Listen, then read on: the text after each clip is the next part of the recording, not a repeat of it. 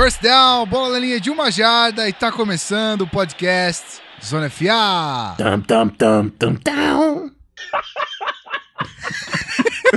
Cara, por favor, essa vai ser a abertura da semana, por favor. Sério, por favor. Tô... Cara. Ah, ah, ok, agora pode entrar a abertura correta. Então, vai. solta a abertura. Sejam muito bem-vindos, senhores. Eu não consigo gravar. Ai, sejam muito bem-vindos a esse maravilhoso podcast. Ah, rapaz, é só felicidade, olha só. Mais uma vez, gravando com esses mitos, essas pessoas maravilhosas. Muito obrigado você, ouvinte, que chegou aqui mais uma vez para ouvir esse monte de coisa que a gente fala aqui. Se você gosta da gente, do que a gente fala, muito obrigado. O episódio passado eu esqueci de me apresentar, rapaz, mas acho que ninguém sentiu falta não, né? Então, eu sou o Guido Alacoleto, seu host, e eu já vou polemizar aqui o começo do episódio. Pausa a trilha, troca a música, música de romance, por favor. Ele está de volta. Ele voltou. Quanta alegria no meu coração. Seja muito bem-vindo, Rafão Martins. Bromance.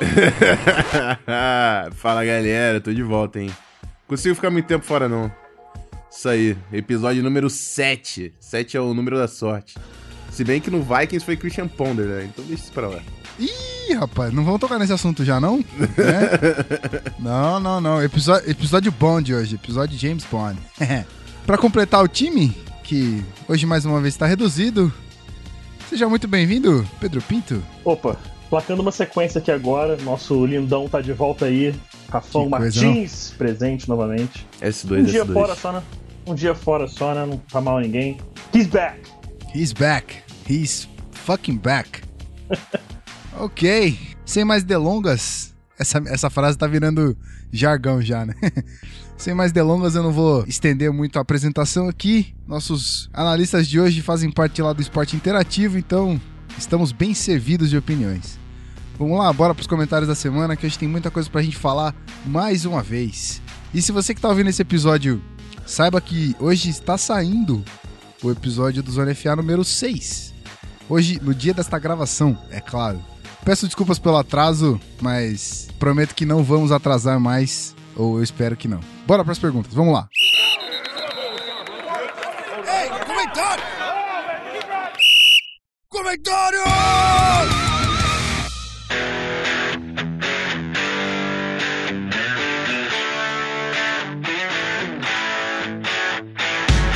A gente vai com a pergunta do Jefferson Silva, que tem duas perguntas embutidas nesse e-mail e, não por menos, para os dois analistas que estão presentes aqui hoje, né? Então vamos lá. Gostaria de parabenizá-los pela criação do Zona FA. Todos os temas abordados por vocês no site e nos podcasts são fundamentais para que nós torcedores nos tornemos mais críticos e analíticos ao assistir os jogos. Eu comentei isso na semana passada com o Pete e a gente já falou em off que esse era, esse era o objetivo do podcast. Aí o Rafão também com certeza concorda com isso, Sim. porque é muito bom saber que você aí do outro lado sai da zona de conforto e, e pensa um, um pouco além de só ver a bola voando ou ver um monte de gente se estrumbicando ali no meio do campo. Vamos lá. A primeira pergunta é pro Rafão. Quais as características dos jogadores escolhidos pelo Pittsburgh Steelers no draft? Cornerback Artie Burns, o outro cornerback Sean Davis, defensive tackle Javon Hargrave, outside linebacker Travis Finney, inside linebacker Tyler Metakevich. O que eles poderão fazer com a defesa do Pittsburgh? Como é que eles vão poder tornar ela melhor? E aí? Bom, então, é... é um trabalho extenso que o Pittsburgh Steelers tem pela frente, né? Foi nítido que o foco foi logo na secundária, com o Artie Burns e o Sean Davis, o corner de Miami e, e o safety que foi escolhido na segunda rodada, porque os Steelers perdeu o Polamalo e o Ike Taylor, aposentados, dois dos melhores jogadores talvez de todos os tempos da franquia. O Cortez Allen é um jogador que provavelmente vai ser cortado, não vingou. E o Shamarco Thomas, que era o safety que teoricamente ia substituir o Polamalo, não conseguiu sair do banco, é um cara que não produz simplesmente. Então, o Mike Tomlin viu ali a oportunidade de finalmente renovar um pouco o talento na secundária. Tanto o Ori Burns quanto o Sean Davis não são prontos, precisam hum, é, de muito refinamento nos fundamentos, mas são jogadores muito físicos. E o Tomlin é um cara que sabe bastante da posição e vai querer moldar esses jogadores para quem sabe conseguir aí finalmente colocar a secundária dos do Steelers de volta nos trilhos pro caminho certo, né? O, o Javon Hargrave foi o defensive tackle que chegou, vai substituir o Steven McLendon, que era um dos jogadores em ascensão da defesa dos Steelers, foi contratado pelo New York Jets, deve ser titular por lá. O, o Javon Hargrave vai ser importante para essa substituição. O Travis Freeney, que é o outside linebacker, provavelmente também um, um jogador muito físico, muito alto, muito rápido. O Mike Tomlin viu ali um potencial nele. Já é um jogador de, de final de, de, de draft, né? Então, certamente é um cara que não tem o talento dos outros jogadores citados, mas o Tomlin viu ali o potencial físico bruto para ser moldado. O Steelers já tem o Bud Dupree e o Jarvis Jones, uma dupla nova aí de pass rushers. O James Harrison ainda ajuda ali, mas tá chegando no final da carreira, né? Alguém avisa para ele que uma hora ele precisa parar. que o cara também é um monstro, né? mas enfim, o Travis Freeney aí vai deve chegar para ser trabalhado, quem sabe quando o Harrison sair do time. E o Marakevich é um jogador que eu, eu sei que o Pete gosta pra caramba. Sempre Bastante. falava, linebacker de Temple, colocou esse programa aí de Temple em um outro nível. A defesa teve uma nova cara, ele era um líder naquela defesa. Mas é um jogador que simplesmente não tem os atributos físicos que a NFL espera. Ele não, não tem a velocidade, não tem a estatura. É, é aquele. É o que eles chamam de football player, né? Um cara que sabe jogar futebol americano. Mas não é tão atleta assim para jogar no nível profissional. O próprio Mike Tomlin disse que o Marakevich merecia ser draftado pelo trabalho que ele fez, mas é um encaixe difícil pro, pro futebol americano profissional. E é basicamente isso da classe defensiva dos Steelers. Tá certo. É, eu lembro do, do, episódio número 1 um, e o PP citou o Marakevich. Sim. Pergunta 1 um respondida, vamos pra pergunta 2 e é a seguinte: preocupado com a possibilidade de Ben Roethlisberger, 34 anos, se machucar, o Pittsburgh Steelers contratou o quarterback Bruce Gronkowski, 33 anos. Por que não apostar no quarterback Landry Jones, 27 anos? E aí, Pete? Bom, então, essa é uma questão que às vezes a gente fica pensando simplesmente na qualidade, na idade dos jogadores, é, mas a, a visão que tem que se ter da situação é a seguinte: o Landry Jones já está há bastante tempo no Pittsburgh Steelers e ele é o QB3 por um motivo. O Pittsburgh Steelers sabe o que tem em Landry Jones, já sabe qual é o potencial dele, sabe qual é o aproveitamento que ele pode ter dentro de campo, o entendimento dele do playbook, como ele pode render com esse ataque dos Steelers e na visão do Mike Tomlin e do restante do coaching staff, o Landry Jones não tem qualidade para estar dentro de campo comandando esse ataque dos Steelers. Então eles contrataram aí o Bruce Gradkowski, que apesar da idade é um reserva capaz, reserva competente para padrão NFL, e ele vai ser o backup do Big Ben, que tem esse costume aí de sempre se machucar um, dois, até três jogos por ano. Dificilmente você vai ver o Big Ben jogando todos os 16 jogos da temporada, pelo menos em algum ponto ele vai sentir alguma coisa e não vai jogar. E o Bruce Gradkowski realmente é mais confiável que o Landry Jones. A gente pode levar em conta também o fato de que o ataque dos Steelers é tranquilamente um top 5 offense da NFL. É a qualidade que tem nos wide receivers, tem o melhor running back da atualidade no John Bell. Contrataram o Ladarius Green, que veio do, do San Diego Chargers. Ele, se eu não me engano, sofreu algum tipo de lesão, mas acho que não é nada demais, vai jogar a temporada. É, então é um ataque que vem para ser muito explosivo mais uma vez agora em 2016. E reforçando aí, o Landry Jones, os Steelers já sabe que tem o Jones, e tem certeza de que ele não tem a capacidade para ser titular na liga. Então, se você vai já olhando para o seu quarterback, sabe que ele não tem capacidade para estar dentro de campo, é muito arriscado você colocar um jogador desse como reserva imediato, ainda mais o Big Ben, que tem essa tendência, apesar de ser muito durão, e ele joga mesmo lesionado, sempre tem algum ponto da temporada que ele vai sentir uma lesão e ter que sair num dado momento do jogo. E o Landry Jones não tem a confiança do Mike Tomlin. É isso aí. Fora o tempo que o Big Ben ainda tem, que sobra pro Pittsburgh desenvolver isso aí. outras partes do, do time, né? Então, vamos acreditar que o Big Ben ainda dura muito para nossa alegria na liga. O Big Ben tem uns 3 ou 4 anos, pelo menos, e ainda de futebol americano nele, então essa não é uma preocupação imediata dos Steelers. Isso aí. Bom, vamos para a segunda pergunta então. Ela veio do Guilherme Silva. Fala pessoal, parabéns pelo excelente projeto. Minha primeira temporada acompanhando a NFL foi a de 2015. Então, esse tipo de conteúdo informativo de alta qualidade é muito bom para me aprofundar cada vez mais nesse esporte, que, como diria José Adler, quanto mais se sabe de futebol americano, mais se tem para saber. Tenho duas perguntas sobre o meu time, o 49ers. A relação Chip Kelly e Colin Kaepernick pode realmente funcionar ou será mais uma tentativa de apagar um incêndio temporariamente? Cap é realmente o quarterback da franquia? Um grande abraço e mais uma vez parabéns pelo projeto.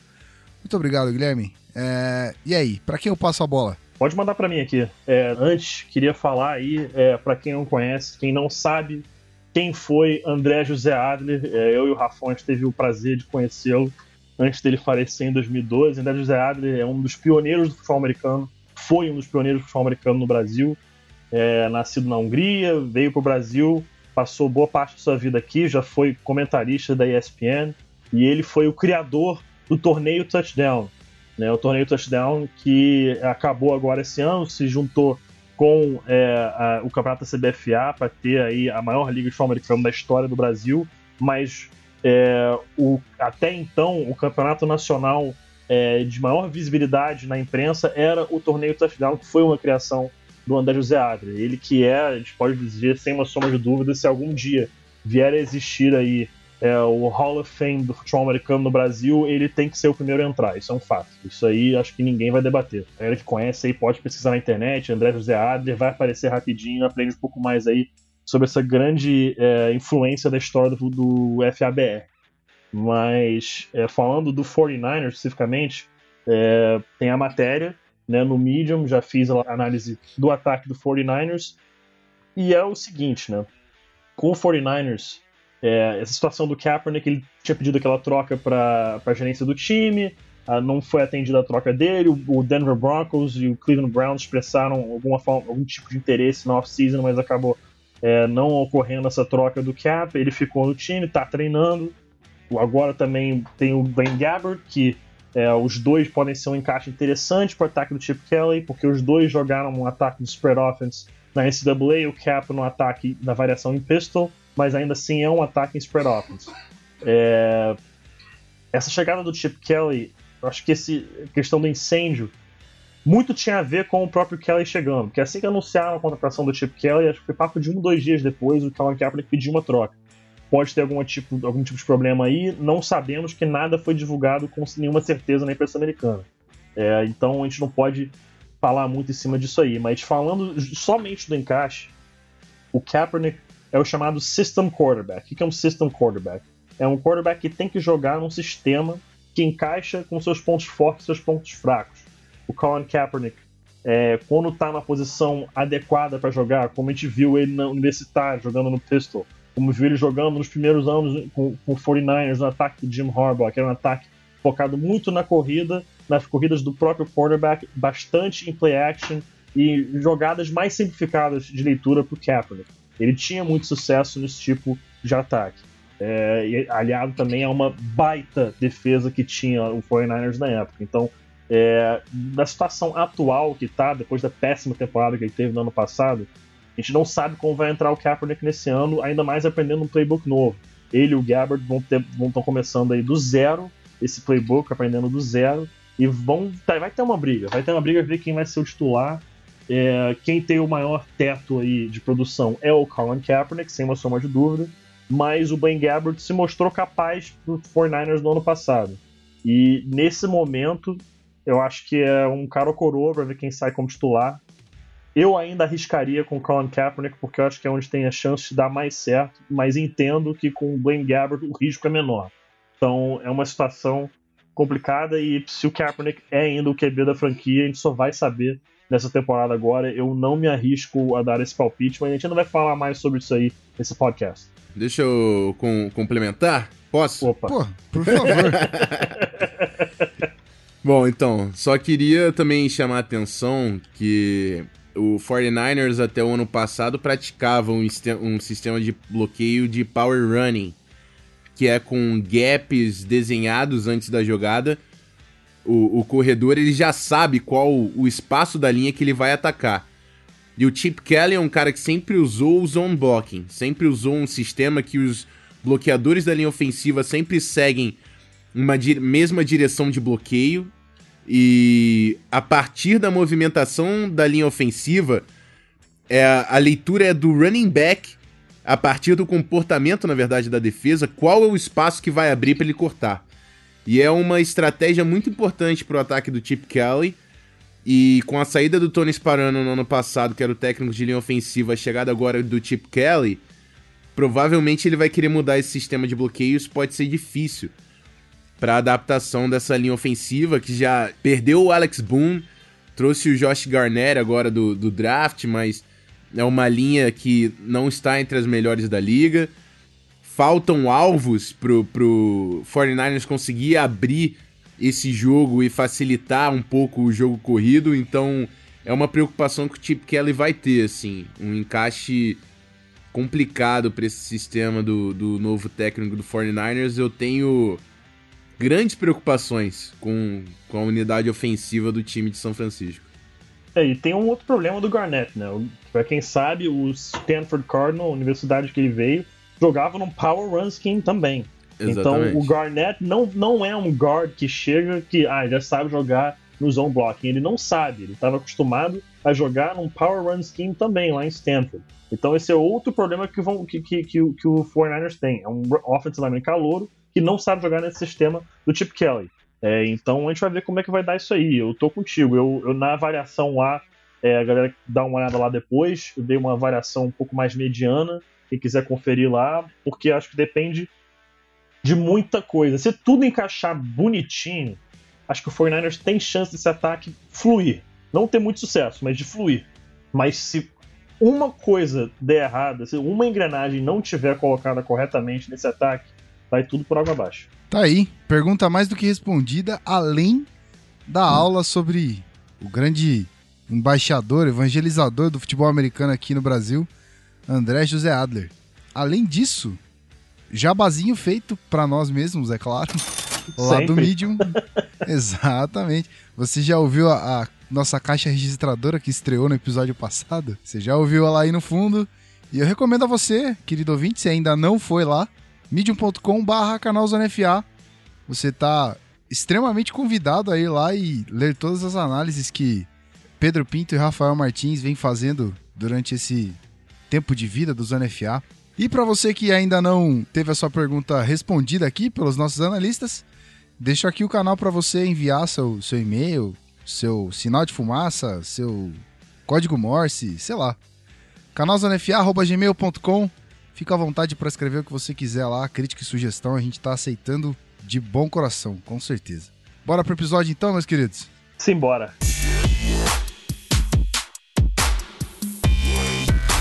Você está ouvindo Zona Podcast.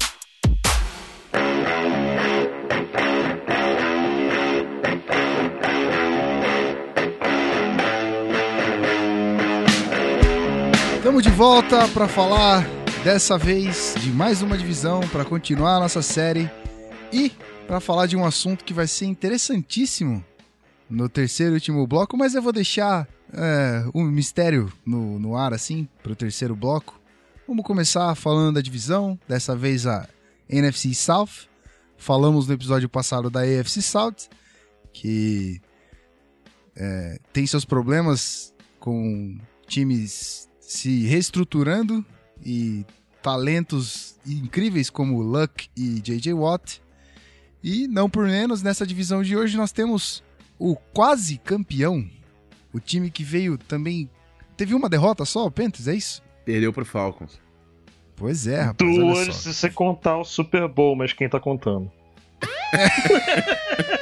Alguém Tinha que ouviu? ter, né? Alguém ouviu? Tinha, tinha que ter, tinha que ter. Eu acho que eu ouvi. Peço perdão aos amigos do Panthers Brasil, que são amigos aí eh, da, da, da Zona FA aqui, mas essa eu não podia deixar passar. Tudo bem, eles, eles entenderam e ele, eh, quando, quando você faz isso, toca a sirene e a galera fica ovacionada. Você tá ligado. Bom, vamos lá. É, a, a divisão conta com Carolina Panthers, que teve 15 vitórias e uma derrota, sendo campeão da divisão e indo ao Super Bowl. É, Atlanta Falcons com 8 vitórias e 8 derrotas. O New Orleans Saints com 7 vitórias e 9 derrotas. E o Tampa Bay Buccaneers com 6 vitórias e 10 derrotas. Algumas coisinhas interessantes sobre essa divisão. Ela é mais uma que passa a existir depois de 2002, com as equipes sendo remanejadas por causa do Houston Texas entrando na liga. E quando ela foi remanejada, os Bucks eram da NFC Central e o restante da NFC West. Os maiores vencedores da divisão possuem seis títulos, incluindo títulos pré-NFC South. E há um empate entre dois times. O Panthers com cinco na NFC South e um na NFC West, totalizando seis. E o Bucks também com seis na NFC. É, são três na NFC Central e três na NFC South. Os Saints e o Falcons também possuem títulos e ambos com dois da NFC West e três da NFC South. Desde a criação dessa divisão em 2002, é, ela é a única divisão em que todos os times chegaram às finais de conferência pelo menos uma vez. Bucks em 2002, Falcons 2004 e 2012, Panthers 2003, 2005 e 2015 e os Saints em 2006 e 2009. E nos últimos três anos, quem venceu a divisão foi o Panthers. Então, não à toa que chegaram ao Super Bowl, vem criando essa, essa hegemonia. Super Cam, Super Cam, Super Cam. Super Cam. É uma divisão bem parruda, né? Tem times tirando, eu não vou dizer, eu não vou desmerecer o Bucks, que já foi campeão há muito tempo atrás, já foi um grande time, já teve grandes jogadores, inclusive a gente já colocou um desses jogadores na nossa contagem, quem abriu a contagem, né, que foi Warren Sapp. Warren Sapp, exatamente, número 99. E aí, meus queridos, alguém tem alguma coisa a comentar antes da gente ir para as escolhas? Não, eu, eu acho maneiro que essa divisão sempre pega fogo, cara. Sempre tem briga na- nas linhas, na ofensiva contra a defensiva. Falcons contra Panthers, Saints contra Panthers, Sa- é, Saints contra Falcons. O, o Buccaneers é, é, tava há algum tempo sem sucesso, mas com o James Winston tendo uma temporada muito legal. E agora com o, o, o coordenador ofensivo, o Dirk Coulter, que virou head coach, é outro time que deve fazer barulho nessa temporada, então realmente é uma divisão que vai ter briga. Vai, vai ser. Vai ser embaçado o negócio. E tem o Doug Martin lá, que, né, que é o puta monstro de running sim, back, sim, né, cara? sim, sim. Esse, ata- esse ataque do Bucks é um dos melhores encaixes ofensivos que tem na liga. Um dos melhores, em termos de esquema do técnico e os jogadores disponíveis. Inclusive, a análise tá disponível lá no vídeo pra você. Exatamente. Vai lá. Então Tá lendo, não vamos, perde tempo não. vamos fazer completo, que o Atlanta Falcons e o Carolina Panthers já passaram pelas projeções do Rafão também. Exatamente. Olha aí. Olha só. Então, Então, a divisão tá, tá bem servida de, de conteúdo lá no Medium. Tá vendo? Tá vendo? Você, torcedor desses quatro times aí que a gente tá falando hoje, tá bem servido. Agora- O Saints tá... A caixa registradora ficou maluca, hein? Nossa, tocou... quase explodiu aqui, rapaz. Quase explodiu. Bom, vamos, vamos começar nossas previsões. Vamos lá? É, Meu querido Pedro Pinto, quem será o MVP dessa divisão? Tem gente boa aí, hein? cara, tem muita gente boa aí. É, se a gente for analisar por time, cada time tem um candidato muito claro que pode ser MVP, e todos eles são na mesma posição. Buccaneers com Jameis Winston, Atlanta Falcons com Matt Ryan, o New Orleans Saints com Drew Brees, que joga muito ano após ano, mas o meu voto vai para ninguém mais, ninguém menos do que Cam Newton. Por um motivo muito simples. Ele não é Super Cam à toa. Ele não tem 45 touchdowns totais na temporada, sendo deles 10 corridos à toa. Ele é a maior revolução que a gente viu na posição de quarterback desde Michael Vick, quando ele chegou na NFL. Ele é simplesmente um Michael Vick, só que com 10 vezes o tamanho que o Michael Vick tinha. Ele é forte demais, ele é um monstro, ele parece um tight end jogando de quarterback. Monstro. E era. e... é... ele é um, é um, monstro e, cara, ele, ele, ele joga muito. Ele tem um foguete no lugar do braço. Ele tem, apesar de ter uma das mecânicas de passe mais feias que eu já vi na minha vida, tem um monte de coisa errada acontecendo ali, mas ele consegue superar isso com, com todos os outros pontos fortes que ele tem. Os pontos fracos dele são poucos, mas ele consegue é, disfarçar isso com, com o que ele faz de bom dentro do campo. E ele fica como MVP pelo seguinte: se você tira o Jameis Winston do Buccaneers, você consegue botar um outro quarterback ali para segurar a onda. Se você tira o Matt Ryan do Falcons, consegue colocar um reserva ali para segurar a onda. Você tira o Drew Brees do Saints, cai bastante, mas você bota um outro quarterback que é pocket passer, como o Drew Brees, também consegue manter o ritmo de uma certa forma. Se você tira o Cam Newton do Panthers, acabou. Ponto. Não tem discussão. Não tem um quarterback na liga que você consiga colocar no lugar do Cam Newton e que ele vai fazer algo próximo do que o Cam Newton faz. Então, meu MVP vai sim, sem uma sombra de dúvida, da divisão pro Cam Newton. Que, aliás, foi o MVP do ano passado, da NFL. Curiosidade do seu host, vamos lá. Eu vou ter que citar um amigo meu aqui de novo, meu querido Ricardo Azevedo, que o cara trabalha comigo lá, a gente sempre comenta essas coisas. É, a gente falou do, do Cam Newton, que tipo, ele é muito grande, cara. Ele é muito ousado. Ousado. Tipo, isso não... É ousado, ousado. Isso não é perigoso para ele, cara? Com a, com a, envergadura que ele tem? Porque ele é muito alto, velho. Tudo bem que ele é forte, eu sei que ele é forte. Ele é, além de ser grande, além da estatura, ele, ele, tem um porte físico diferente de outros quarterbacks. Mas isso não é perigoso? O jeito que ele se arrisca com corrida e pulo e, tipo... Mortal, Pô, é perigoso, mortal, né? como ele já fez no ano passado. É, cara, isso é, é perigoso, mas é, como você falou, ele é muito grande, então esse, esse fator do perigo diminui assim drasticamente quando você fala afeta menos ele, né? afeta menos né? A gente vê que em vários momentos ele procura fazer o slide ele procura sair de campo porque ele sabe que em determinados momentos não vale a pena expor o corpo a uma pancada. Então ele aprendeu que em dados momentos ele vai usar isso para sua vantagem é, para ter vantagem em dados momentos ele sabe que não há necessidade de fazer isso. Então ele só utiliza quando precisa quando é uma corrida de goal line eles têm é, o quarterback power que eles fazem o tempo todo dentro da linha de 5 jardas, para situações de, curta jardagem. É, se tem uma corrida, ele tem que conseguir o first down. Ele vai baixar a cabeça, vai baixar o ombro, vai buscar atropelar o defensor, e ele vai atropelar 95% das vezes, que ele é maior que todos os defensores, exceto os jogadores de linha defensiva, e ainda assim ele é maior que alguns de linha defensiva.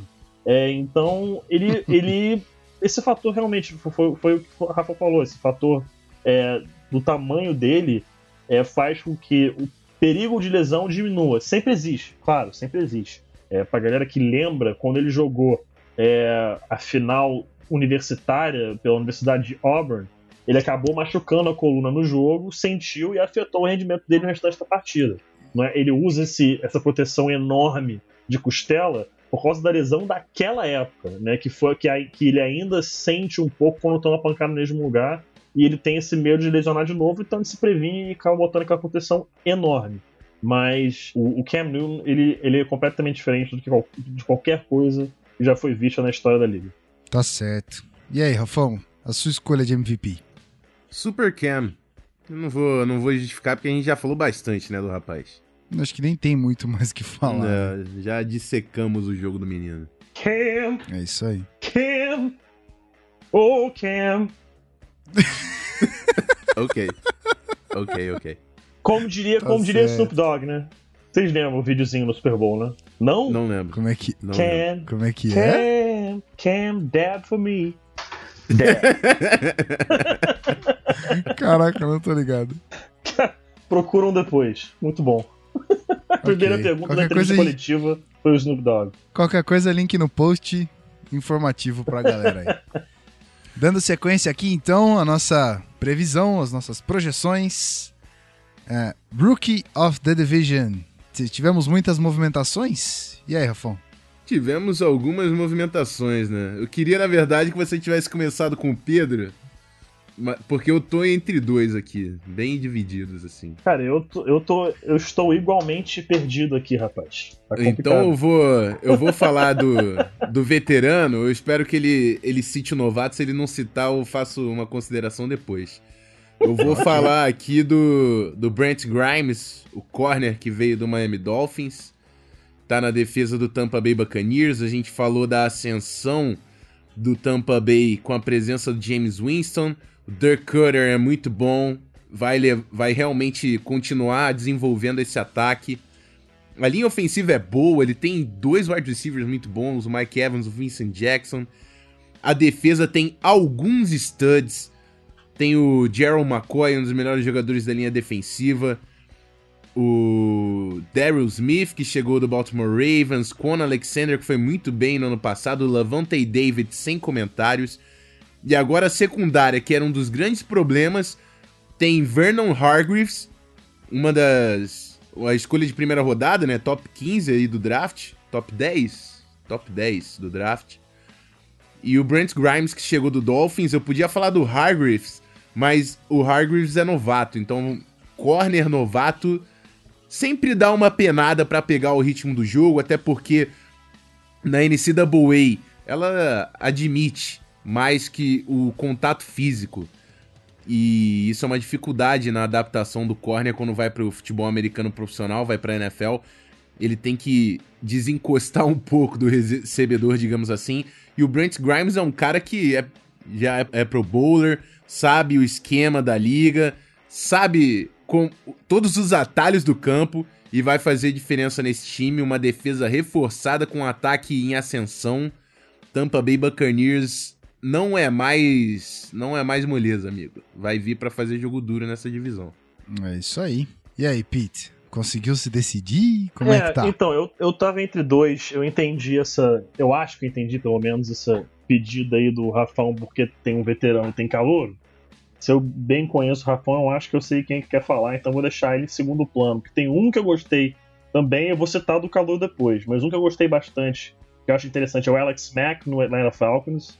Acho que ele é muito bom para ser o âncora dessa meia, no meio dessa linha ofensiva, mas se a gente tem que falar aí de um jogador calouro que vai fazer muita movimentação nessa divisão, eu acho que tem que ser Sheldon Rankins no, no Orleans Saints, né? Perfeito. Não sei se Essa é conexão Rafael- quarter- É. quarterback left tackle é eterna, amigo. É eterno, Tem não jeito, adianta, não. cara. O pensamento tá me- na, mesma, na mesma frequência aqui, tem tempo já. Mas é o Sheldon Rankins, a defesa do New Orleans Saints é uma das piores da NFL e tem tempo isso já. O Sheldon Rankins veio porque era uma escolha óbvia com a 12 geral do draft.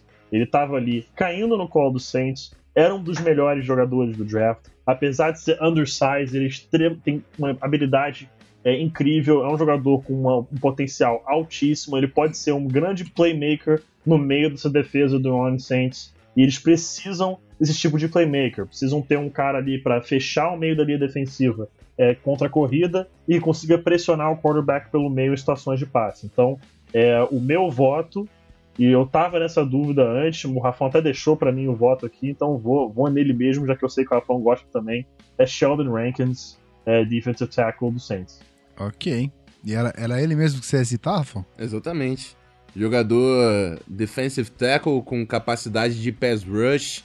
Ainda tem o John Jenkins, que é gigante, o Nose, e o Nick Fairley também, que é um jogador com potencial nessa linha do Saints. É uma defesa que tá precisando reestruturar, né? Porque tem sido uma das piores da NFL.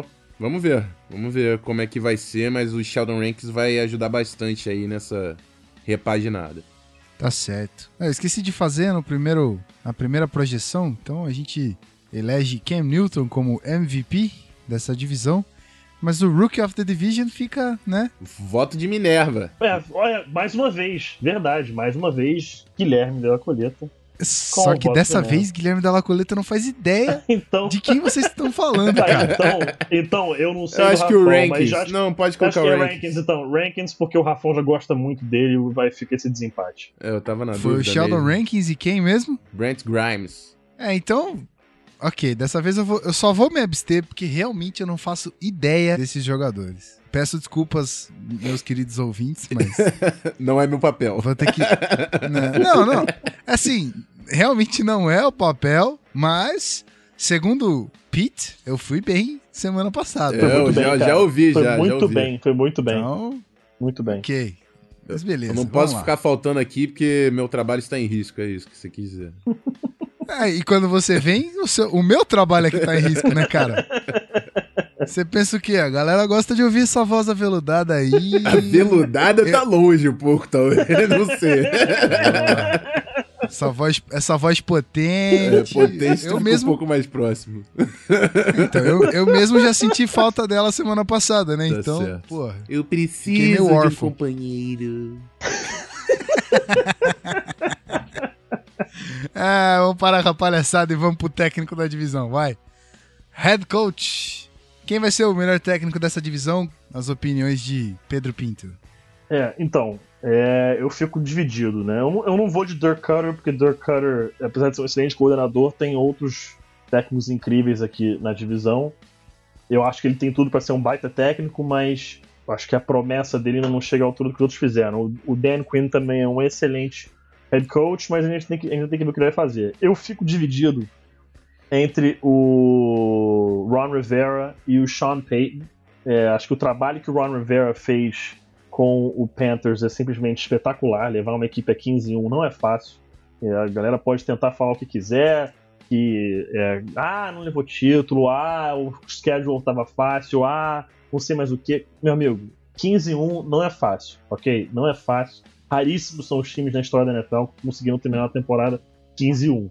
E o Sean Payton é um dos gênios ofensivos, uma das mentes ofensivas mais brilhantes dessa era da NFL. O que ele faz com, com o Saints, temporada após temporada, com o Drew Brees de quarterback, é simplesmente inacreditável. É, o meu voto acaba indo para o Sean Payton pelo seguinte motivo.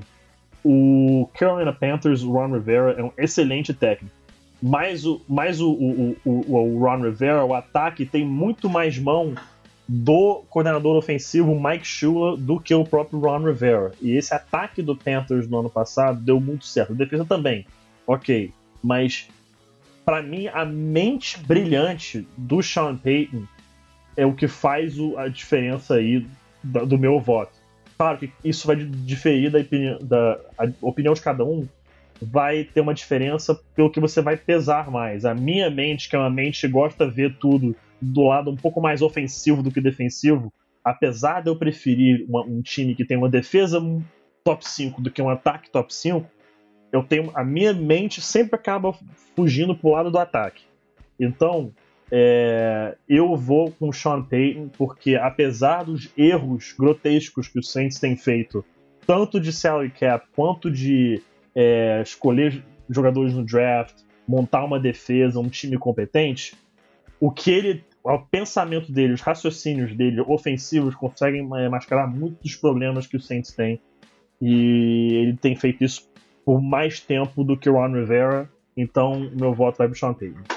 Falamos no, no episódio de head coaches que não é só o head coach, óbvio que ele é, além de um, de um ótimo treinador, ele tem que ser um gestor de pessoas incrível, mas não é só ele que faz. Então, na sua opinião, o Ron Rivera só é o que é porque ele tem um backup bacana com ele, certo? Não, não necessariamente isso. Acho que o, o Ron Rivera é um baita head coach também. O meu voto só vai pro Sean Payton, porque o Sean Payton tá fazendo isso há mais tempo do que o Ron Rivera tá. O Sean Payton Ah, tem, sim. mais tem sucesso na NFL há mais tempo que, o- que, o, que o Ron Rivera. E o sucesso do Saints veio realmente por conta da mente brilhante do Sean Payton e da mente brilhante do talento incrível do Drew Brees. O Panthers foi uma fusão tanto da defesa quanto do ataque é, é, é, da franquia. E, e eu fico realmente muito dividido nesse voto, mas o meu voto vai pro Sean Payton basicamente porque ele está fazendo isso há mais tempo do que o Ron Rivera está fazendo. Ele tem sucesso há mais tempo do que o Ron Rivera tem. É, a gente não pode esquecer que é, foi, se eu não me engano, na temporada retrasada que o Panthers foi campeão da divisão, fechando o ano é, 6, 8 e 1, se eu não me engano. Né? Perdão, 7, 8 e 1, ou 6, 9 e 1, algo desse tipo assim. Foi 7, foi 7 8 1. Tá, então, obrigado. Foi 7-8-1. Então, É, foi um ano antes, eles ganharam a divisão, ganharam, mas tiveram um ano ruim. Com o Sean Payton, o Panthers chegou duas vezes à final de conferência, foi campeão do Super Bowl, então eu, meu voto vai pro Sean Payton. Panthers não, né? Saints. Saints, isso. Ok. E aí, Rafão, na sua opinião? Bom, então, eu de novo vou, vou falar bem do, do Dan Quinn e do Cutter. São dois técnicos muito bons, mas realmente nos comparam a Sean Payton e Ron Rivera. Eu entendo a dúvida, mas para mim o Ron Rivera montou um, um time sensacional em Carolina. É óbvio que o crédito também tem que ir pro Dave Gettleman, o, o general manager. Sim, Mas, enfim, sim, boa, boa. Um, um trabalho é um trabalho conjunto e o que eles fizeram é brincadeira. Ted Ginn ressuscitou, o Kelvin Benjamin foi um achado, Devin Fantes evoluiu na temporada passada. A linha ofensiva foi exposta no Super Bowl, mas é uma linha ofensiva muito sólida, principalmente no meio, tem que melhorar os tackles. Enfim, mas essa defesa eu não vou nem comentar. O, o Ron Rivera fez um trabalho sensacional, já ganhou técnico do ano e foi campeão dos últimos três anos da divisão. Eu fico com o Ron Rivera. Tá aí. Dessa vez eu não vou opinar, que eu manjo muito menos de análise técnica, de analisar head coaches do que esses monstros aqui dos analistas do Zona FA. Eu deixo, eu vou fazer o seguinte, uma ideia em off aqui do nosso querido Rafael Martins, uma baita ideia, não por menos. A gente vai abrir para você, querido ouvinte, que tá aí é, curtindo esse episódio, a gente vai deixar uma enquete lá no Twitter para você, para decidir quem é que ganha esse embate de técnico da divisão. Já que em MVP a gente concorda, já que em Rookie da divisão a gente concorda, então a gente vai deixar para você escolher entre Sean Payton e Ron Rivera para quem é o quem será o head coach da NFC South, beleza? Então fica ligado aí que se você tá ouvindo esse episódio muito tempo depois, pode ser que a, a enquete esteja fechada, mas pesquisa, a gente vai deixar o link no post, então tá lá para você escolher. Corre lá, vota e a gente no próximo episódio a gente revela quem foi a, a decisão do público do Zona FA de escolha de técnico da divisão, beleza? Vamos dar sequência aqui e agora ficou difícil, porque são times muito bons. Semana passada foram times indefinidos, times indecisos, mas dessa vez vai ser difícil para vocês dois escolherem o campeão porque temos times muito fortes, cara. Temos, além de jogadores incríveis, temos times muito bons. Eu vou começar com o Rafão e eu quero que você diga pra galera quem vai ser o campeão da divisão, na sua opinião. Bom, eu acredito na ascensão dos outros três times da divisão além do Carolina Panthers. Eu acredito que o Buccaneers, o Saints e o Falcons vão evoluir. Mas o Panthers teve uma temporada 15-1 sem o principal recebedor do time, que é o Kelvin Benjamin. Kelvin Exatamente. Benjamin volta. É, eu acredito que o Mike, o Mike Rammers, que é o right tackle, que foi talvez o pior jogador daquela partida do Super Bowl, vai ser substituído pelo Darren Williams, que é um, um tackle com um certo potencial, que eu gosto. Esse ataque vai melhorar, por incrível que pareça. A defesa perdeu o Josh Norman, ok, mas o Panthers não deixou barato e trouxe três corners novatos para tentar substituir a saída do, do Norman além do Vernon Butler, que vai ajudar na rotação do Lotulelei com short. É um time que tinha muito pouco buraco, então todo, todo, todo mundo que veio vai só agregar para a evolução. É, realmente acho difícil desse título sair da, da mão do, do Carolina Panthers nesse ano que vem aí. É isso aí.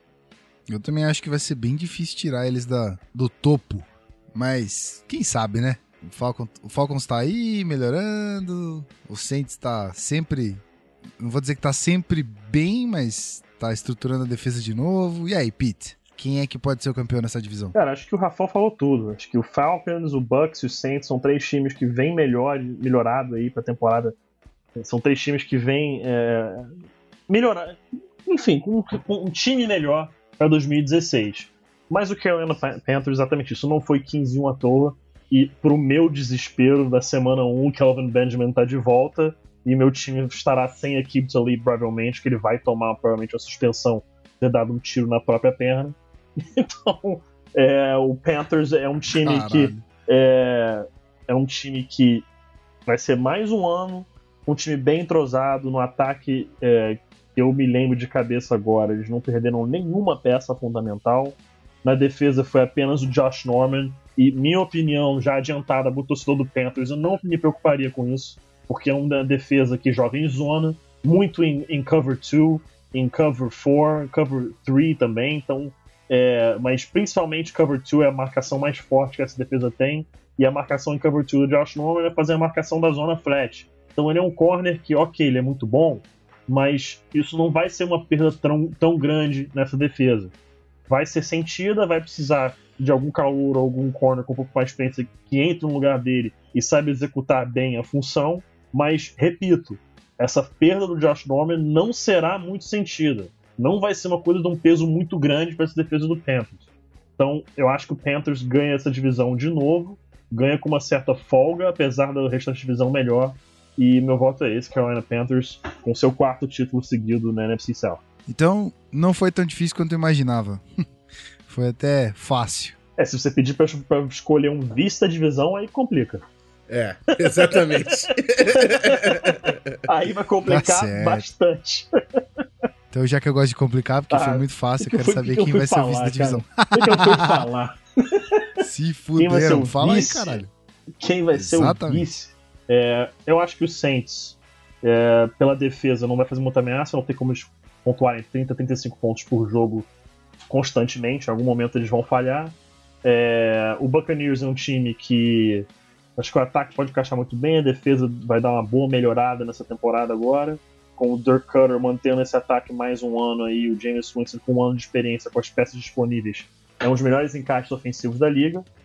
E o Atlanta Falcons, o que me incomoda é o Matt Ryan. O Matt Ryan, apesar de ser o Matt Ice, que ele é clutch, que nos momentos certos ele não erra, é, se você for procurar, não nos momentos clutch, mas em outros momentos do jogo, a impressão que eu fico é que o Matt Ryan ele deixa de arriscar quando é necessário. Ele joga um check down quando não precisa jogar o check down.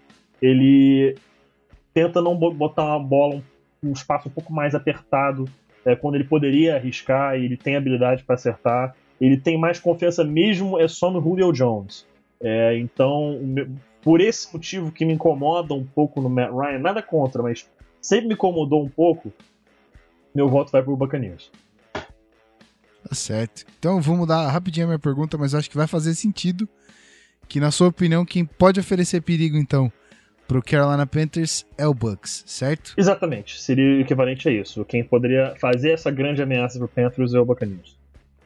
E aí, Rafão, na sua opinião, quem é que pode ameaçar Carolina Panthers de ser campeão da divisão? Bom, então, é, como a gente falou antes, né? O pessoal pode ficar bravo aqui, torcedores do Saints, do Falcons, mas é uma disputa apertada. Eu não vou deixar o Falcons, que pra mim é quem tá mais perto, que eu gosto muito do trio Matt Ryan, Devontae Freeman e Julio Jones. Mas essa linha defensiva tem um- uma boa estrada pela frente até fazer uma força. E eu eu sou convicto que trincheira é o que leva o, o jogo, amigo. E essa linha defensiva do Falcons tem muito a evoluir.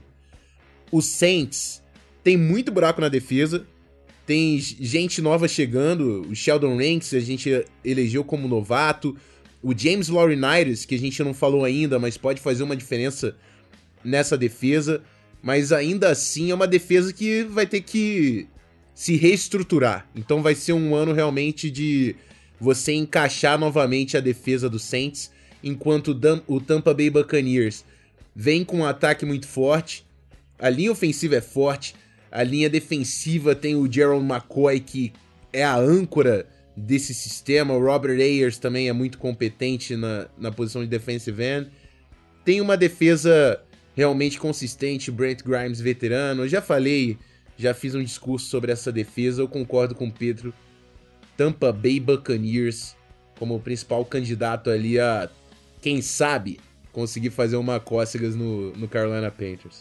Eu gosto muito de ver o Doug Martin jogando. Eu acho um bom running back, cara. Ele é um dos melhores da liga. É, então. Os números falam isso, né? Aliás, os números não mentem. né? Exatamente. E- Essa é a verdade. E ele teve, Os um, números não ele mentem. teve uns anos um pouco mais. Teve ano, temporada um pouco mais fraca, é, mas com a chegada do Dirk Cutter, a produção dele voltou a ser o que era antes. Então a gente pode esperar isso dele novamente. Que a produção dele se mantenha é, um bom comparativo do que foi a temporada passada.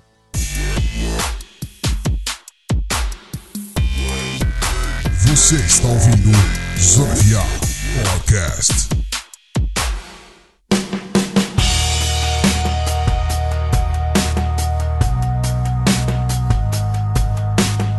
É isso aí, estamos de volta mais uma vez. E, rapaz, hoje, ó. Hoje a gente vai colocar o nome do- da rapaziada na boca do sapo.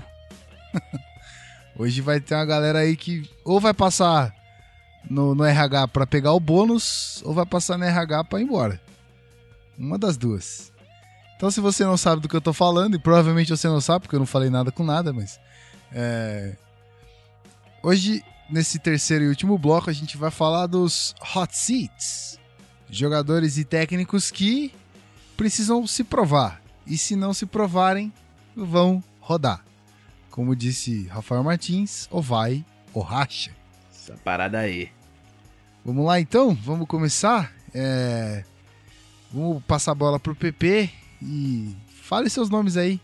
Aí o Rafão rebate e a gente constrói esse debate maravilhoso. Tá, vamos lá então. É, os três indivíduos, né? Porque eu tenho dois técnicos nessa lista e um jogador, são os seguintes: É, Jim Caldwell, head coach do Detroit Lions.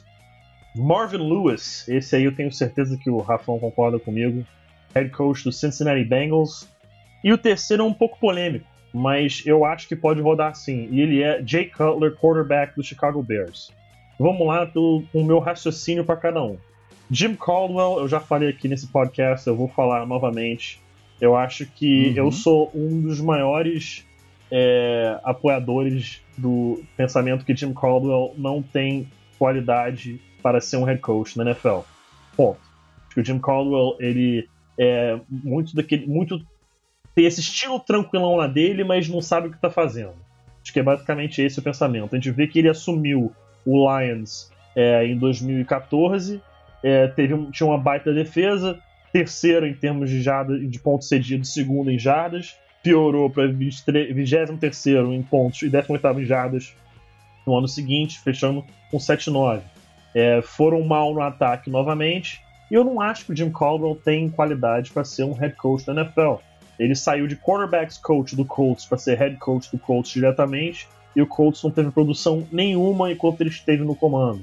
Ele assumiu o, o head coach como head coach do Lions, e o Lions teve o primeiro ano que foi para wild card, ok, deu certo ali, acho que foi também um fruto de uma divisão que não estava tão bem em 2014, mas no ano seguinte 7-9. E aí, na mais, por cima agora com essa perda do Calvin Johnson, eles podem ter problemas sérios para 2016. Acho que é principalmente porque eu não sou um fã do Caldwell e eu acho que o Lions já tá naquele ponto que alguma coisa tem que dar certo e ninguém aguenta mais. Com o Marvin Lewis, o raciocínio é muito simples, né? É...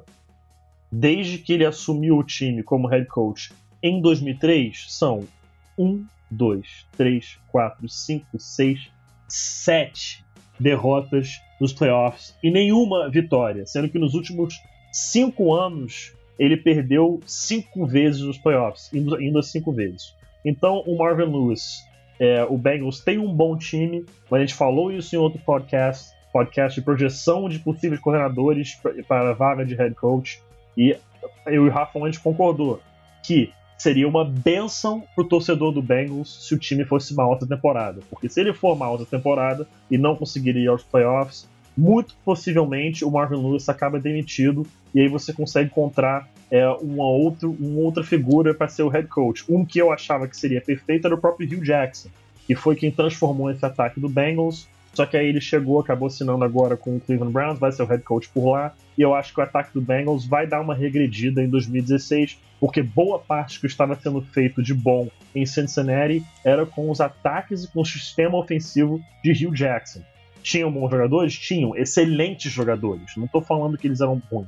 Excelentes jogadores.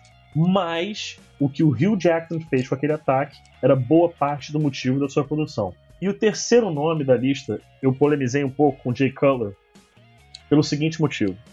O Jay Cutler é um quarterback que, ano após ano, ele tem uma semana ele joga muito bem, na outra semana ele joga muito mal. Na outra semana ele joga péssimo, na quarta semana ele parece que ele vai ganhar o Super Bowl naquela temporada. Então, em Jay você tem sempre uma incógnita, né? É, você tem um jogador que você não tem consistência nenhuma, ele é um jogador extremamente birrento, sempre briga com a comissão técnica, se não tá do jeito que ele quer, ele reclama, ele deixa isso claro, ele deixa isso evidente, é, não necessariamente pela mídia, mas pela sua postura corporal. É, então, o Jay Cutler é um jogador que pode rodar pelo seguinte motivo: todo mundo pensa, ah, mas ele tem um contrato enorme com o Bears. Ele assinou sim um contrato de 7 anos, 126 milhões de dólares. Mas é o seguinte, esse ano ele conta 17 milhões contra o cap. Se ele fosse cortado agora, ele passaria, seria uma, uma penalidade de 19 milhões é, contra o cap do Bears. Ou seja, se ele fosse cortado, ele, ele ocuparia mais 2 milhões de espaço no cap. Então realmente não vale a pena cortar. O, o que eu acho que ele poderia ser cortado, até mesmo trocado, que eu acho difícil, mas ser cortado no ano que vem. O Adam Gase, que ele teve um ano de extremo sucesso ano passado, assumiu como head coach do Miami Dolphins, então ele não tem mais seu coordenador, vai ser um outro coordenador, playbook diferente. E para 2017, o valor, o cap hit do Jay Cutler é de 16 milhões, mas se ele for cortado, ele conta apenas 2 milhões de dólares contra o cap, libera 14 milhões de espaço. Então, se o Jay Cutler não tiver um belíssimo ano em 2016, eu acho que essa. Eu não só acho, eu tenho certeza que essa conversa vai rolar dentro da direção de Chicago Bears. Se vale a pena seguir adiante com um quarterback que, aos seus 34 anos de idade no ano que vem, que não provou nada na liga ainda, é um bom quarterback, ele tem qualidade de titular? Tem, mas a grande verdade é que ele não provou nada na liga ainda. É, então, se vai entrar no ano que vem como jogador que vai valer isso tudo. Não se tem certeza se ele é a resposta para a franquia. Ele vai acabar se tornando free agent no ano que vem. E existem opções de quarterbacks que pode se tornar free agent no ano que vem. A gente fala já já um pouco disso. Mas existem essas opções para a temporada que vem. Então, esses são meus três nomes que eu acho que se não tiverem um ano produtivo em 2016, podem estar desempregados ou com outra equipe em 2017. Isso aí. Eu vou lançar a bola pro Rafão, mas antes se você aí ouvinte não sabe quem a gente idealizou como técnico dos Lions e do Bengals, corre lá atrás, ouve os podcasts que a gente já fez aqui. Tem alguns episódios que a gente falou, inclusive, é, da posição do, do Jim Caldwell e do Marvin Lewis. Então, vai lá, ouve o podcast. Foi o podcast número 2. Ó, aí, ó, tá vendo? A, a library do Zona FA acaba de me passar a informação aqui, produça. É isso? Episódio número 2? Exatamente. É isso aí. Então vai lá, Rafão. Quer comentar alguma coisa aí sobre os nomes polêmicos do PP? Cara, é, vou comentar. O Jay Cutler foi realmente um achado. A situação que o Pedro descreveu faz todo sentido. É claro que é um, é um quarterback que provou que tem a capacidade de ganhar, mas a partir do momento que você perde a confiança né, do, do futuro, um cara que tem problemas de atitude, já demonstrou diversas vezes. O Adam Gaze deu uma. fez uma reviravolta ali na carreira do Cutler, mas fez um trabalho tão bom que saiu do Bears, né? Foi contratado como head coach do Dolphins. Então, é complicado realmente. É uma temporada que o Jay Cutler tem que provar que é o, o quarterback, é o franchise quarterback do Chicago Bears. O Marvin Lewis, eu concordo plenamente com o que o Pedro falou.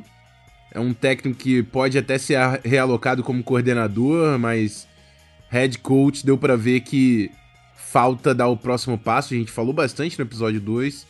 E o Jim Caldwell uhum. é, também é outro técnico. Eu não, eu não diminuo ele tanto quanto o Pedro, assim, que até falou que ele deveria ser coach de posição. Acho que ele tem seus méritos, um cara que desenvolve quarterbacks na liga, ele sempre vai ter o seu lugar, mas como head coach já também já com, com o Lions na divisão que tem, é difícil que, que vá para algum lugar. Mas o meu ponto do Jim Caldwell é esse. O trabalho dele de evolução de quarterbacks é quando ele era o quarterbacks coach do Peyton Manning. O que, que ele fez ali? Ele não fez nada. É. Esse é o meu ponto. Tipo, se o grande trabalho dele foi eu desenvolver. Eu fui quarterbacks coach do Peyton Manning. Pra mim, você não fez nada. Colocado muita coisa em cima dele de algo que, sinceramente, eu acho que ele não fez. Ele não desenvolveu o Peyton Manning. Quando ele se tornou coach do Peyton Manning, o Peyton Manning já era o Peyton Manning. Esse, para mim, é o, é o, raciocínio, entendeu? Então, é colocado muito em cima dele que, ah, ele trabalhou com o Peyton Manning. Assim como falaram do Mike McCoy, que é head coach é, do San Diego Chargers, você pode levar em conta que ele fez 2011 com o Tim Tebow, que realmente foi um achado. Ele fez algo ali com, com que, apesar de a gente estar falando de Deus Tebow, ele fez algo com nada, digamos assim. É, é, mesmo, me, me perdoe Deus Tebow, mas a gente está falando aqui somente dos números, me perdoa.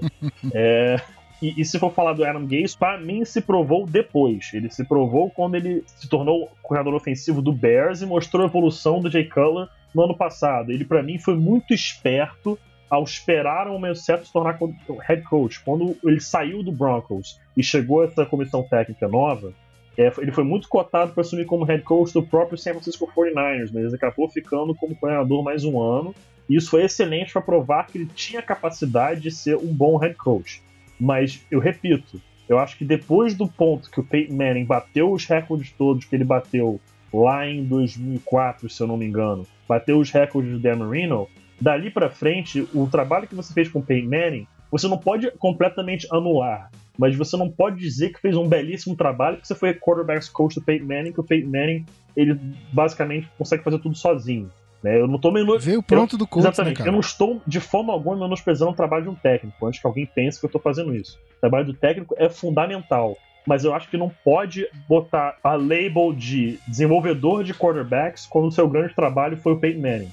Quando o Peyton Manning já era o Peyton Manning. Esse, esse é o meu raciocínio, entendeu? Mas a, a temporada do Ravens campeão, Joe Flacco voando, era o Jim Caldwell. Verdade, perdão, tem esse, tem esse aspecto também. É, foi uma temporada, mas. Mas, é, mas o... é algo. Eu me esqueci é. desse fato. Concordo. O Joe Flacco jogou o fino da bola aquele ano. Concordo contigo, realmente. Cara, rebateu meu ponto. Então você anulou o que eu falei. Não, vou, não sou, não sou, não, não, sou orgulhoso de virar e falar que eu continuo correto. Você anulou o que eu falei. Ponto, ponto Verdade, corretíssimo. né? Ponto Verdade. corretíssimo. Não, mas uh, enfim, é, o, o, mas o, o, Caldwell chegou no... head coach? Não, ele foi coordenador ofensivo e quarterback coach do hum. Baltimore Ravens. O head coach era o Harbaugh até hoje, né? É. Mas eu acho que isso aí já é o suficiente para mim para provar que o Jim Caldwell tem que ser um coordenador no máximo. É, ele pode ser assim, um coordenador então. de ataque. Um cara que é um cara que sabe fazer o quarterback jogar. Ele, o ideal seria ser quarterback coach, seria. Mas assim como quarterbacks são valorizados como a posição mais importante, um técnico que faz quarterback jogar não vai se contentar em ser um quarterback coach. Ele vai chegar a ser head coach, como o Jim Caldwell conseguiu. Jim o Jim Caldwell talvez não mereça ser head coach, mas ele é um técnico que conseguiu fazer o quarterback jogar, por isso conseguiu essa vaga. Exatamente. E é exatamente por isso que talvez ele fique ali. Eu entendo que ele possa ser ideal como um técnico de posição de quarterbacks. Mas um técnico, um bom técnico de posição de quarterbacks tem que ser coordenador ofensivo, senão você vai perder o cara. Entendeu a lógica? Exatamente. Sim, não, eu concordo plenamente com o raciocínio que você fez plenamente. Acho que isso aí explica muito do que é, é porque a gente vê muita, muito coordenador ser coordenador ofensivo e quarterbacks coach. Você vê esse label uhum. aí é, constantemente em coordenador. Então acho que isso, o que você falou explica bem por que isso ocorre.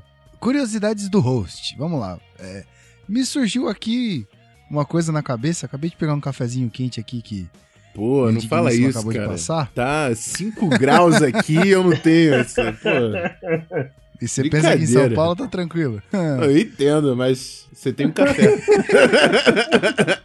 tá, quentinho, quentinho. Tá melhor, né? Tá. Eu tô até tranquilo aqui, cara. Tá fazendo até 13 graus aqui no Rio agora, mas. Pro Rio de Janeiro tá congelando, mas eu não vou me comparar a vocês. Tá certo. Vamos lá. Curiosidades do host. Existe ou existiu alguém na história que se contentou em ser só técnico de posição ou coordenador ofensivo ou alguma coisa assim. Porque, pelo meu entendimento do que o Rafão colocou, é assim. Óbvio que é, o máximo de um técnico é chegar a ser head coach, né? A ser o cabeça por trás do time. Mas existiu alguém que foi tão bom como coordenador ofensivo ou como é, quarterback coach, alguma coisa assim, que se contentou em ser isso e é tão é, valorizado quanto o head coach? Existiu alguém assim na Cara, história? eu sinceramente de cabeça eu não lembro. Eu até pensei em um aqui, mas eu fui procurar rapidamente e eu, eu estaria errado. Que eu pensei no Dick LeBeau, coordenador defensivo durante anos, mas anos mesmo do, do Pittsburgh Steelers. Mas ele foi head coach do Bengals de 2000, 2001 e 2002. Então ele não, não entra nessa contagem porque ele já foi head coach. E é a diferença também, além do, do prestígio de ser o head coach, e Uhum, todo mundo trabalha dentro do seu ofício pra conseguir o máximo uhum. da, do, seu, do seu trabalho, né? Enfim, de reconhecimento, tem a diferençazinha também no bolso, né, amigo? O É. coordenador não Ah, ganha o mas mesmo que o head coach. É, não é nem um pouco pequeno. Então, é difícil, né? Sim, sim. É, ok. Dúvida, curiosidade esclarecida. É. Vamos lá. Vamos pros nomes do nosso querido Rafael Martins. Bom, então, também separei três nomes Hum, rapaz, aqui. agora. Desculpa te interromper rapidinho, mas agora que eu vi um na pauta aqui. hum, O quê? esse rapaz aí, olha. é, o primeiro nome seu aqui. eu não- rapaz, olha. Vai, segue. Bom, vou começar com ele. Eu ia começar pelos técnicos, mas vou começar então no, Não, não, não. Isso. no jogador que eu elegi, que é o Jadavian Clowney, outside linebacker, que não conseguiu ser outside linebacker, né? Um jogador que era defensive end, jogava na linha defensiva do South Carolina Gamecocks, primeira escolha geral do draft de 2014. Não completou uma temporada saudável ainda no Houston Texans. É um cara que teve algumas questões também na sua última temporada na NCAA, que não teve a mesma produção, aí muita gente falava que ele segurou porque não queria machucar. E desde 2013, que foi a sua última boa temporada ainda pelo college football, não conseguiu aparecer. Teve a transição para outside linebacker, ele era ideal como um defensive end de 4-3, o Texans joga em 3-4, então o Clown precisou realmente aprender novas nuances da posição que ele ia jogar e simplesmente não criou esse impacto. Jogador de primeira rodada, chegando ao fim do contrato daqui a pouco, ele tá mais segurando o Houston Texans do que realmente contribuindo, né? é, contribuindo para para o desenvolvimento dessa defesa. Você precisa aproveitar o auge do J.J. Watt, isso é extremamente importante. Você tem um dos melhores defensores da história da NFL. E o Jadavion Clowney tá simplesmente atrapalhando o desenvolvimento dessa defesa. Pode ser polêmico, mas é verdade. Curiosidade do rosto de novo. Ê! Vamos lá. É, Será que ele não tá sendo apagado pelo J.J. Watt e pe- e pelo Brian Cushing, que é outro monstro? Cara, não é apagado. Se você tem um J.J. Watt que vai ocupar dois bloqueios, três jogadores bloqueando, Hum, o, o. Jadavion Clown ia ter mais oportunidades. Ele vai ter menos trabalho. Porque se ele fosse o cara a ser bloqueado, ele ia ter muito mais atenção do adversário e ele ia ter muito mais trabalho pra sair de um double team. Double team é quando dois jogadores do ataque bloqueiam o mesmo defensor. Ele ia ter muito mais trabalho, mas não, ele pega situações em um contra um. Ele tem muita facilidade, na verdade, em jogar do lado do J.J. Watt. Eu acredito que qualquer pass rusher da liga queira jogar do lado do J.J. Watt. E o Jadavion Ah, Clowney, apesar disso, não criou impacto. E esse é um problema realmente preocupante para um jogador que foi escolhido de, de novo, escolhido na primeira escolha geral de- do draft de 2014. Tá certo. Então, continua a sua lista aí, já que eu Ah. troquei a sua ordem. Vamos lá, vamos lá. Então, dois técnicos que eu tenho em mente. O primeiro é o Gus Bradley. eh, eu já falei aqui, eu gosto demais do Gus Bradley. É, é um cara até que, se for, eh, se perder realmente o cargo de head coach, o time que conseguir ele como coordenador de defesa vai, vai muito bem. Mas desde que assumiu em 2013 o Jacksonville Jaguars, quatro vitórias e 12 derrotas. 3 vitórias e 13 derrotas, 5 vitórias e 11 derrotas. Complicado, né? Três temporadas bem ruins. No ano passado até a gente viu um avanço E o mais curioso, como a gente comentou também no episódio 2, um avanço do ataque do Jacksonville Jaguars, apesar da mente defensiva do, do Gus Bradley. Então, esse ano, o Jaguars trouxe todas as ferramentas possíveis para ajudar o Gus Bradley nessa defesa. E acredito que é o ano que o Gus Bradley vai ter que mostrar realmente que é capaz de levar o Jaguars a algum lugar. É, eu não digo do Jaguars chegar ao Super Bowl e ganhar, mas chegar uns playoffs, nem que seja por wild card, é necessário para o grupo que o Jaguars conseguiu reunir para o Gus Bradley. Se ele tiver mais uma temporada que seja negativa, um, um, um 7, 9, um, um 6, 10, eu acho que fica difícil de continuar dando chances pro técnico dos Jaguars. É, meu terceiro nome, outro técnico, o Rex Ryan. É um técnico já de sucesso comprovado na NFL, né? conseguiu levar o New York Jets, construiu uma defesa muito forte pelo Jets, conseguindo fazer o Mark Sanchez até chegar em final de conferência, né? É um cara que sabe o que faz mas tem uma atitude bem complicada. Ele é. É metido, né? Não tem como segurar a palavra. Ele é metido. É um cara que, para trabalhar em equipe, é um pouco complicado. Criticaram um pouco ele ter selecionado o Shaq Lawson, o defensor de Clemson, na primeira rodada do draft. Muita gente falava que ele estava caindo por causa da lesão. Ele negou com todas as forças que não, que ele era o cara. E a gente viu que o Shaq Lawson já teve que fazer uma cirurgia no ombro, né? Então, é, realmente é stubborn. É um cara durão, teimoso. Falastrão. É difícil de segurar o Rex Ryan. É um cara que teve uma temporada mediana com o time do Buffalo Bills que tinha muito talento. Já vimos a saída do Mario Williams des dessa defesa. E tudo indica que o Bills vai precisar se reestruturar e se vier uma, reestru uma reestruturação né, do, de equipe, uma renovação, eu acho que isso passa pela saída do Rex Ryan do posto de head coach. Tá certo. E aí, Pete, você quer acrescentar alguma coisa sobre esses nomes? É, então, em relação ao Rex Ryan, eu concordo plenamente. Né? Acho que o Rex Ryan fala muito, né? Como o próprio Tite diria, fala muito. Aliás, se até esse momento o lançamento do podcast é assunto completamente off, por favor, CBF, Tite, próximo técnico de seleção, agradeço.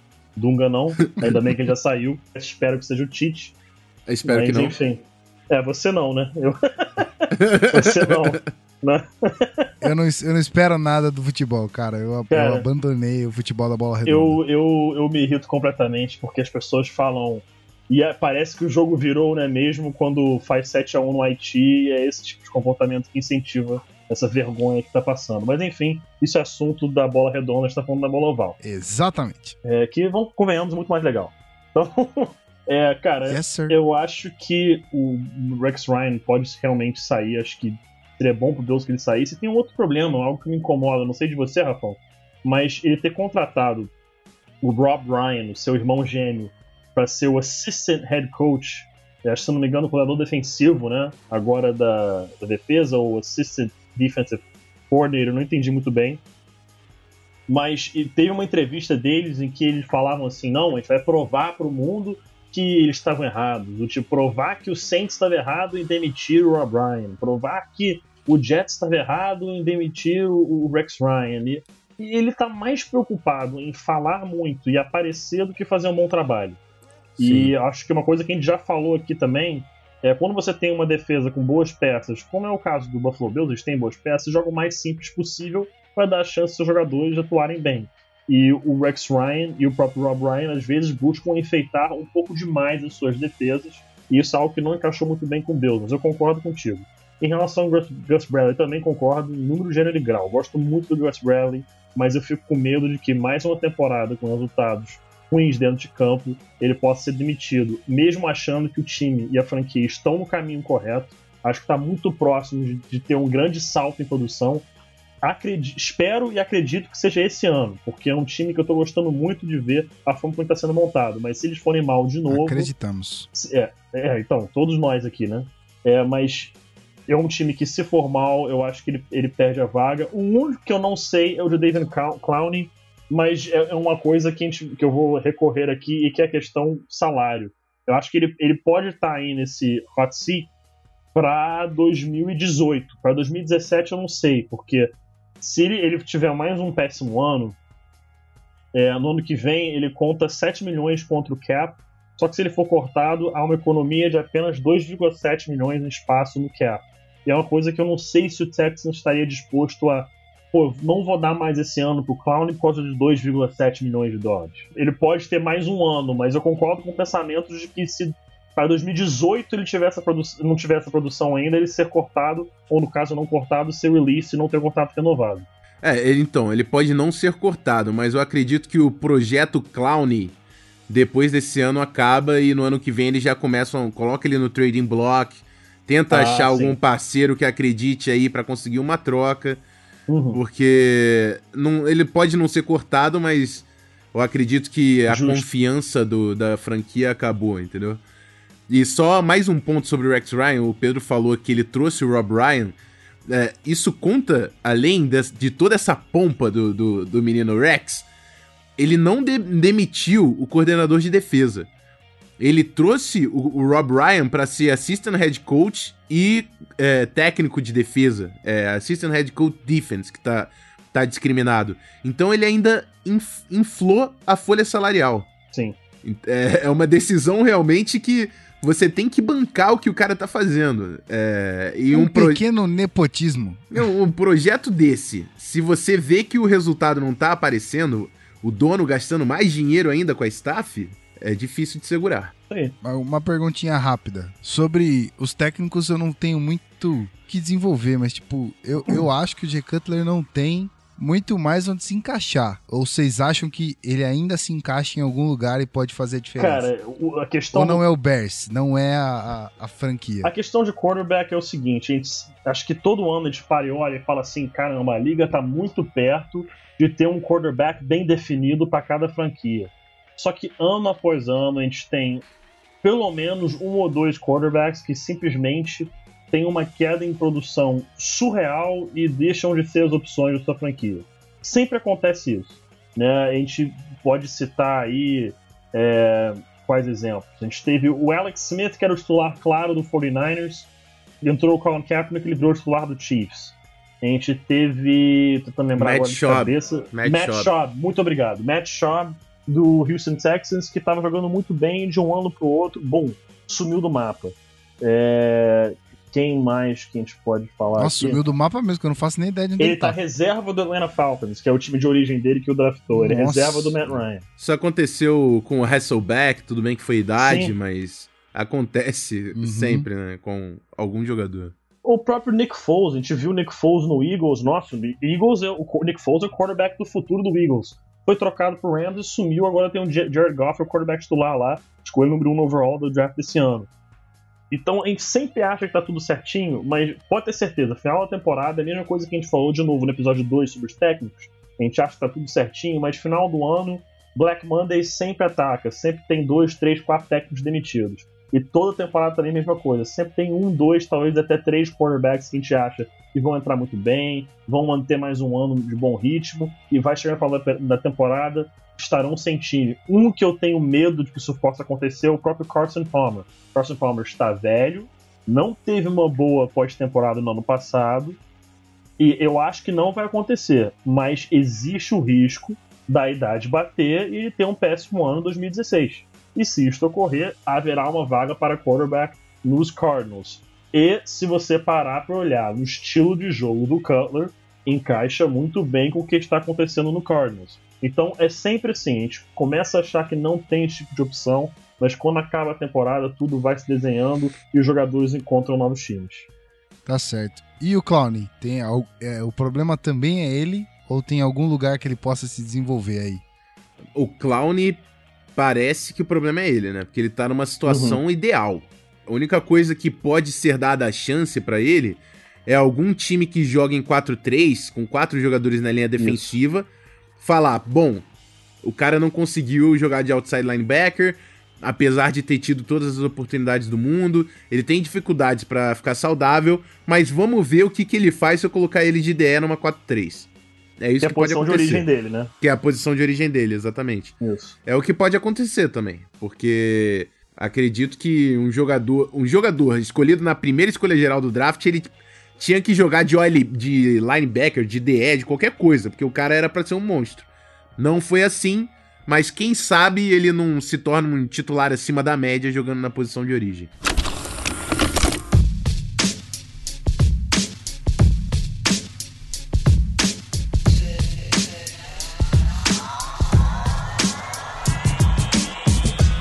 Muito bem, senhores, muito bem. Mais um episódio do Zona FA concluído com sucesso, eu diria. Muito sucesso. Episódio número 7.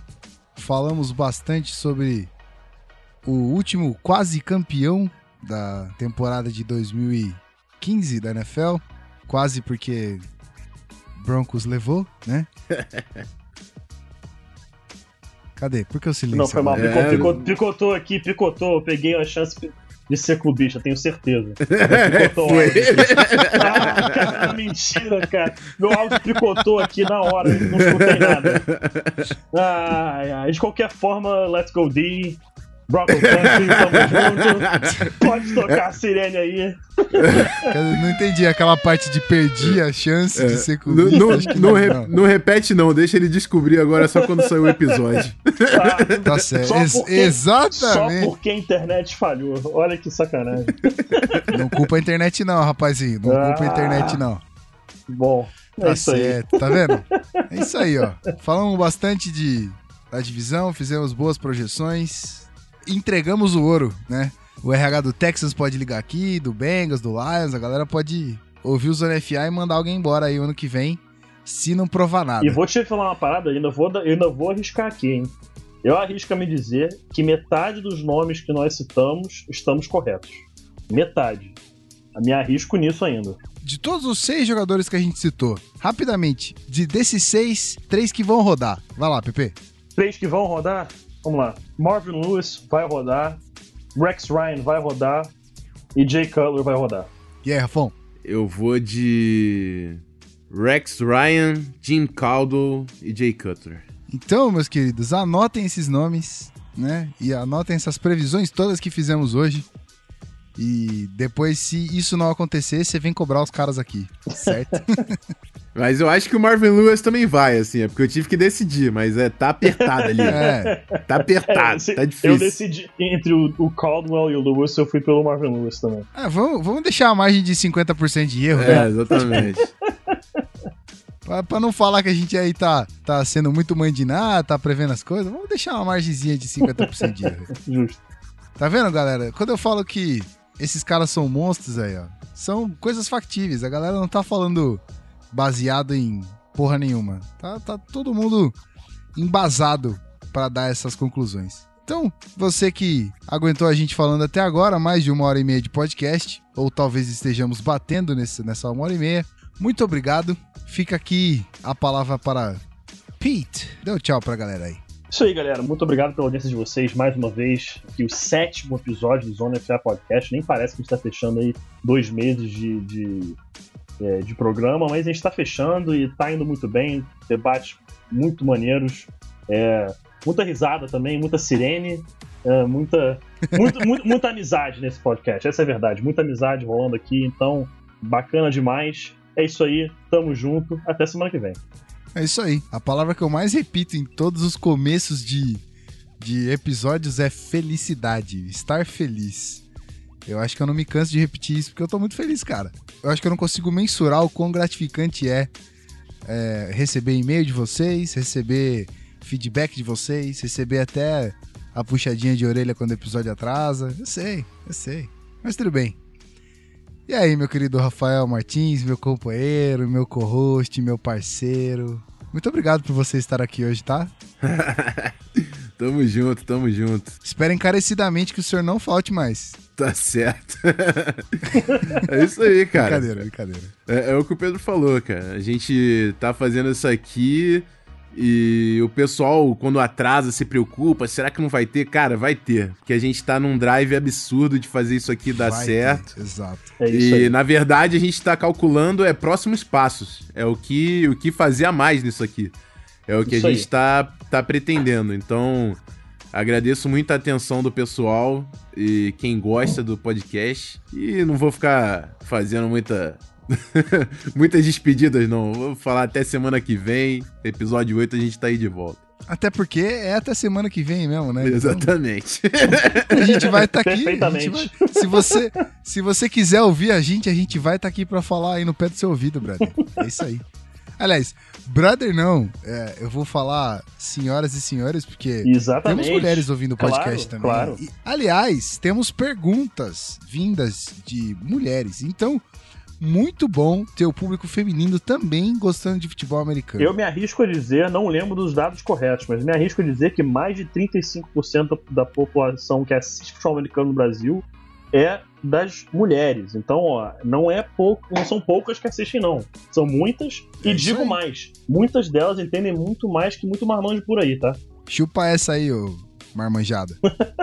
então, mais uma vez, senhoras e senhores, muito obrigado por estar acompanhando o Zona FA nessa trajetória, eu vou dizer, bem sucedida até agora, que na verdade só é bem sucedida por vocês. A gente não faria nada disso aqui sem ter o feedback de vocês. Então, mais uma vez, eu peço que, se a gente é, tiver algo, e com certeza a gente tem algo para melhorar, mas que você saiba disso, manda seu feedback pra gente. Escreve lá, canalzonefa.gmail.com ou manda.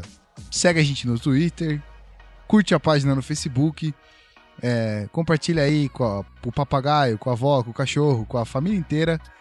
Que quanto mais gente estiver conhecendo esse esporte, mais feliz todo mundo fica.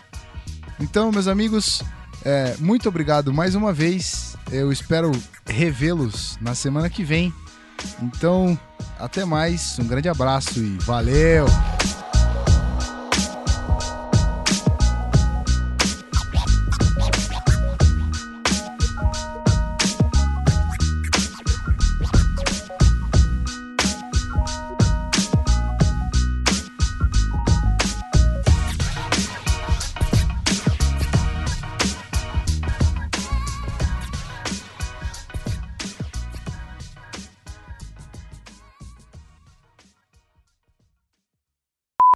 Vai. Isso. Tá. 3, 2, 1. Beleza. Pronto, o meu tem dois. Ai, yeah, yeah. Vamos lá. Ai, yeah, yeah. Vambora? Esse, esse aí vai pro final do episódio, eu senti. Exatamente. É. Ai, yeah, yeah. Vambora. Ah, glu, glu, yeah, yeah. Caralho. Não, não para, né? Cara, eu sou doente, cara. Tá achando que. Tudo bem. Tudo bem, cara, sem problema. É, Tudo bem. já suspeitava, liberado. cara. I'm back. Sumiu geral? Estou sozinho! Estou sozinho! Amigos,